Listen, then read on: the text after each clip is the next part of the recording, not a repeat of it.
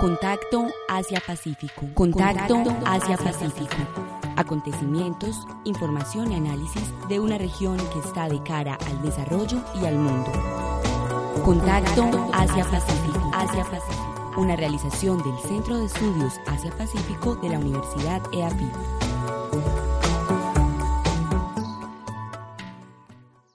Bienvenidos a Contacto Asia-Pacífico, un programa realizado por el Centro de Estudios Asia-Pacífico y emitido a través de acústica, emisora web de la Universidad EAFIT. Mi nombre es Laura Gómez y me acompañan Mariana Arias y David Puerta. En la emisión de hoy les traemos noticias de actualidad en la región y un especial sobre la India considerada como una potencia tecnológica. Estos son los titulares. Confianza comercial en Malasia alcanzó un índice mayor que el promedio de Asia.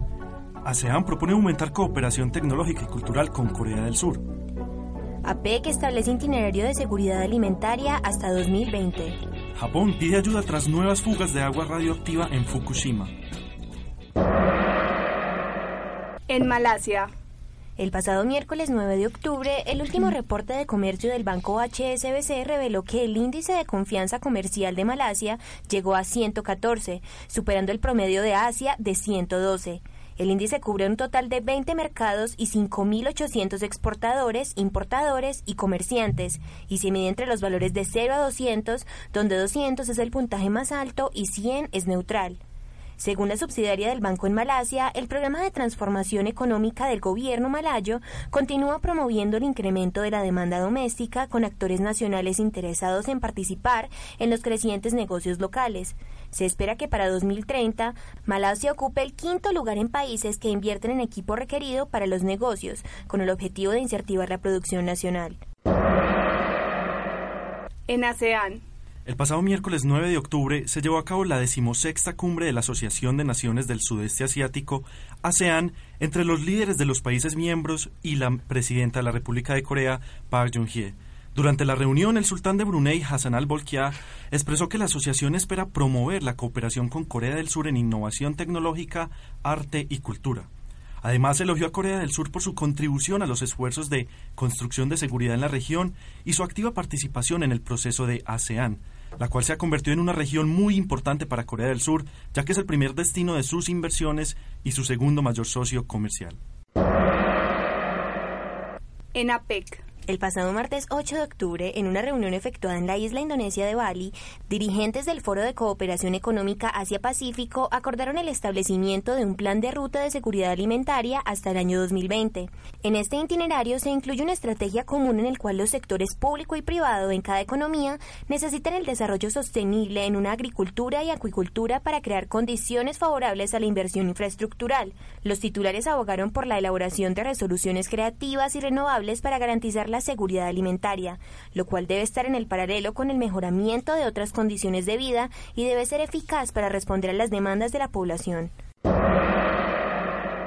En Japón, el pasado domingo 6 de octubre, tras las nuevas fugas de agua radioactiva ocurridas en la central nuclear de Fukushima en las últimas dos semanas, atribuidas a errores humanos, el primer ministro de Japón, Shinzo Abe, reconoció que su país requiere de ayuda internacional para controlar la crisis nuclear que enfrentan y declaró que está muy abierto a recibir los conocimientos más avanzados desde el extranjero para contener el problema. Por otro lado, estos nuevos incidentes llevaron a que oficiales del operador de la central Tokyo Electric Power criticaran los errores rudimentarios cometidos en el manejo de la crisis, al manifestar que no se está gestionando la situación en Fukushima de manera apropiada y temen ante la posibilidad de que se vuelvan a presentar. A continuación, el especial de esta semana. En este especial nos acompañan Lorena Gómez y Kelly López, estudiantes de la Universidad de AFIT e integrantes del semillero de estudios Asia-Pacífico del Centro de Estudios Asia-Pacífico, para discutir sobre la India, considerada como una potencia tecnológica. India en la actualidad se ha caracterizado por ser un país líder en la industria de las tecnologías de la información y la comunicación TIC, transformándose en un gran productor de software y llegando a ser el principal proveedor de productos y servicios relacionados con las TICs en el sector siendo la decimoprimera economía del mundo, ha tenido un crecimiento económico muy rápido, aunque su desarrollo no se caracterice como uno de los mejores. Es por este motivo que el día de hoy queremos tratar este tema con el objetivo de conocer la trayectoria que le ha permitido a la India convertirse en la mayor referencia cuando de la tecnología de la información se habla. Para comenzar, eh, Lorena y Kelly nos pueden contar cómo pasó India de ser uno de los países con bajo crecimiento económico a convertirse en una potencia tecnológica. Mm, bueno, David, podríamos decir que esta transición que ha tenido India comenzó aproximadamente en los años 60, cuando la situación laboral en India no era la más favorable. Entonces, viendo esto, los indios, especialmente ingenieros, científicos y matemáticos, comenzaron a migrar hacia Estados Unidos, eh, donde las oportunidades laborales que estos ofrecían, pues las empresas desarrolladoras de tecnología eh, se veían como más atractivas que las ofrecidas en su mismo país.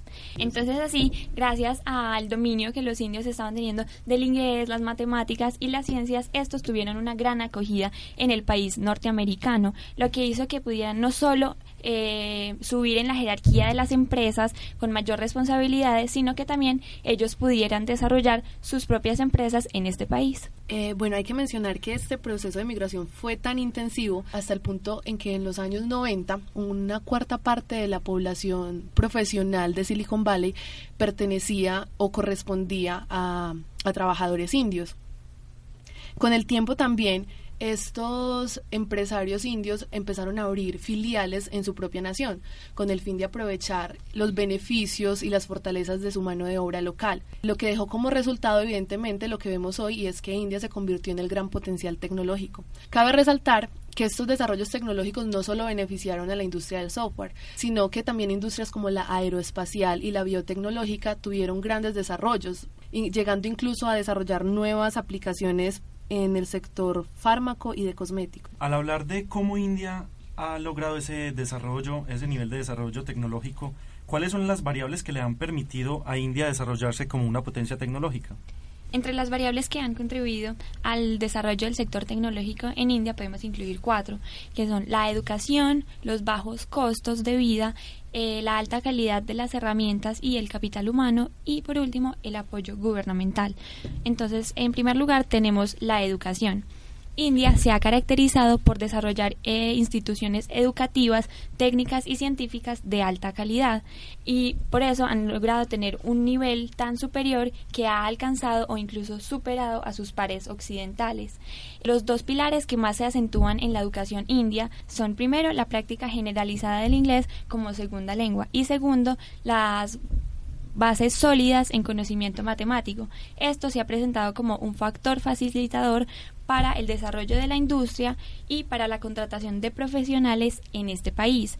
Eh, adicionalmente, podemos decir que los indios que adelantan estudios en ingeniería generalmente tienden a especializarse en informática y es por eso que el país ha podido desarrollar un capital humano tecnológicamente competitivo, tanto así que anualmente se producen más de 200.000 técnicos informáticos de primer nivel en el país.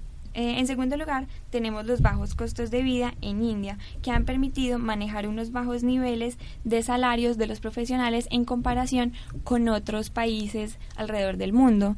Eh, esto ha impulsado no solo el outsourcing de actividades costosas a este país, sino también la inversión extranjera en el país asiático.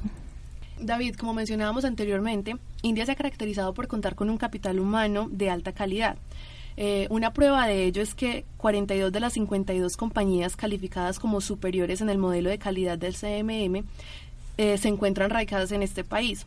Como para hacernos una idea, entre este grupo encontramos empresas reconocidas como lo es Google, Microsoft o Hewlett Packard. Ya en último lugar, hablábamos de un apoyo gubernamental que ha estado principalmente dirigido a la industria de las TICs eh, a través de políticas, reformas y regímenes menos proteccionistas, incentivos fiscales, arancelarios y una promoción de las exportaciones. Eh, también el financiamiento y créditos para los emprendedores, incluyendo también una protección a la propiedad intelectual e inversión en tecnología para la educación, el cual ha sido un factor determinante. Eh, muy interesante lo que nos cuentan Kelly y Lorena. Y otra pregunta podría ser, ¿cuáles son los fuertes tecnológicos de la India? Ah, a ver, David, yo creo que adicionalmente a la información que reciben los indios en matemáticas, inglés y tecnología, hay un factor que ha sido fundamental y ha sido ese proceso de intercambio que ha existido entre los Estados Unidos e India que se genera a partir más o menos de los años 70, en donde los indios enviaban a sus mejores profesionales a las empresas americanas para que se formaran y ganaran experiencia y así al volver a su país pudieran llevar a cabo un proceso de transferencia de tecnología y de esta experiencia, la cual evidentemente iba a impulsar grandemente sus industrias. Y por último, podríamos mencionar que un factor importante que le genera gran valor a la India en materia de tecnología es su numerosa mano de obra, pues como ya he sabido, India es uno de los países con mayor índice poblacional, eh, llegando ya alrededor de los 1.200 millones de habitantes. Al hablar de proyecciones de crecimiento no podemos dejar pasar esta pregunta. Eh, para usted, Lorena, ¿cuáles son los retos de la India para alcanzar su meta de ser un país desarrollado en el 2020?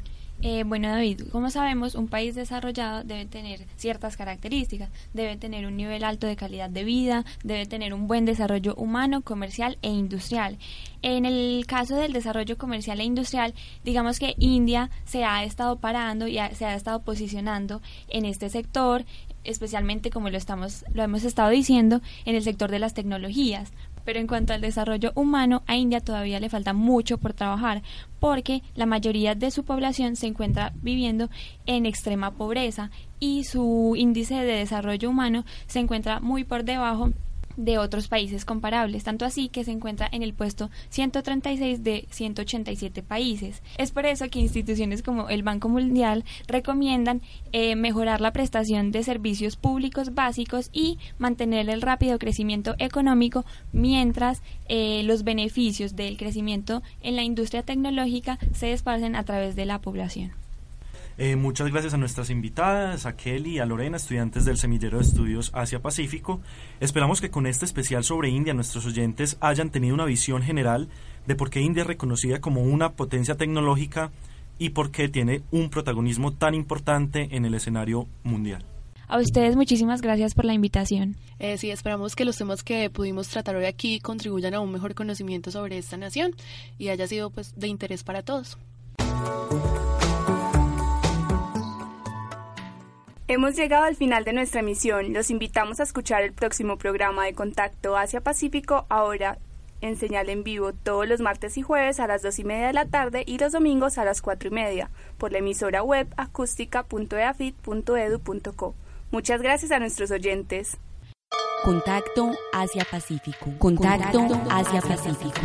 Acontecimientos, información y análisis de una región que está de cara al desarrollo y al mundo. Contacto Asia-Pacífico. Asia-Pacífico. Una realización del Centro de Estudios Asia-Pacífico de la Universidad EAPI.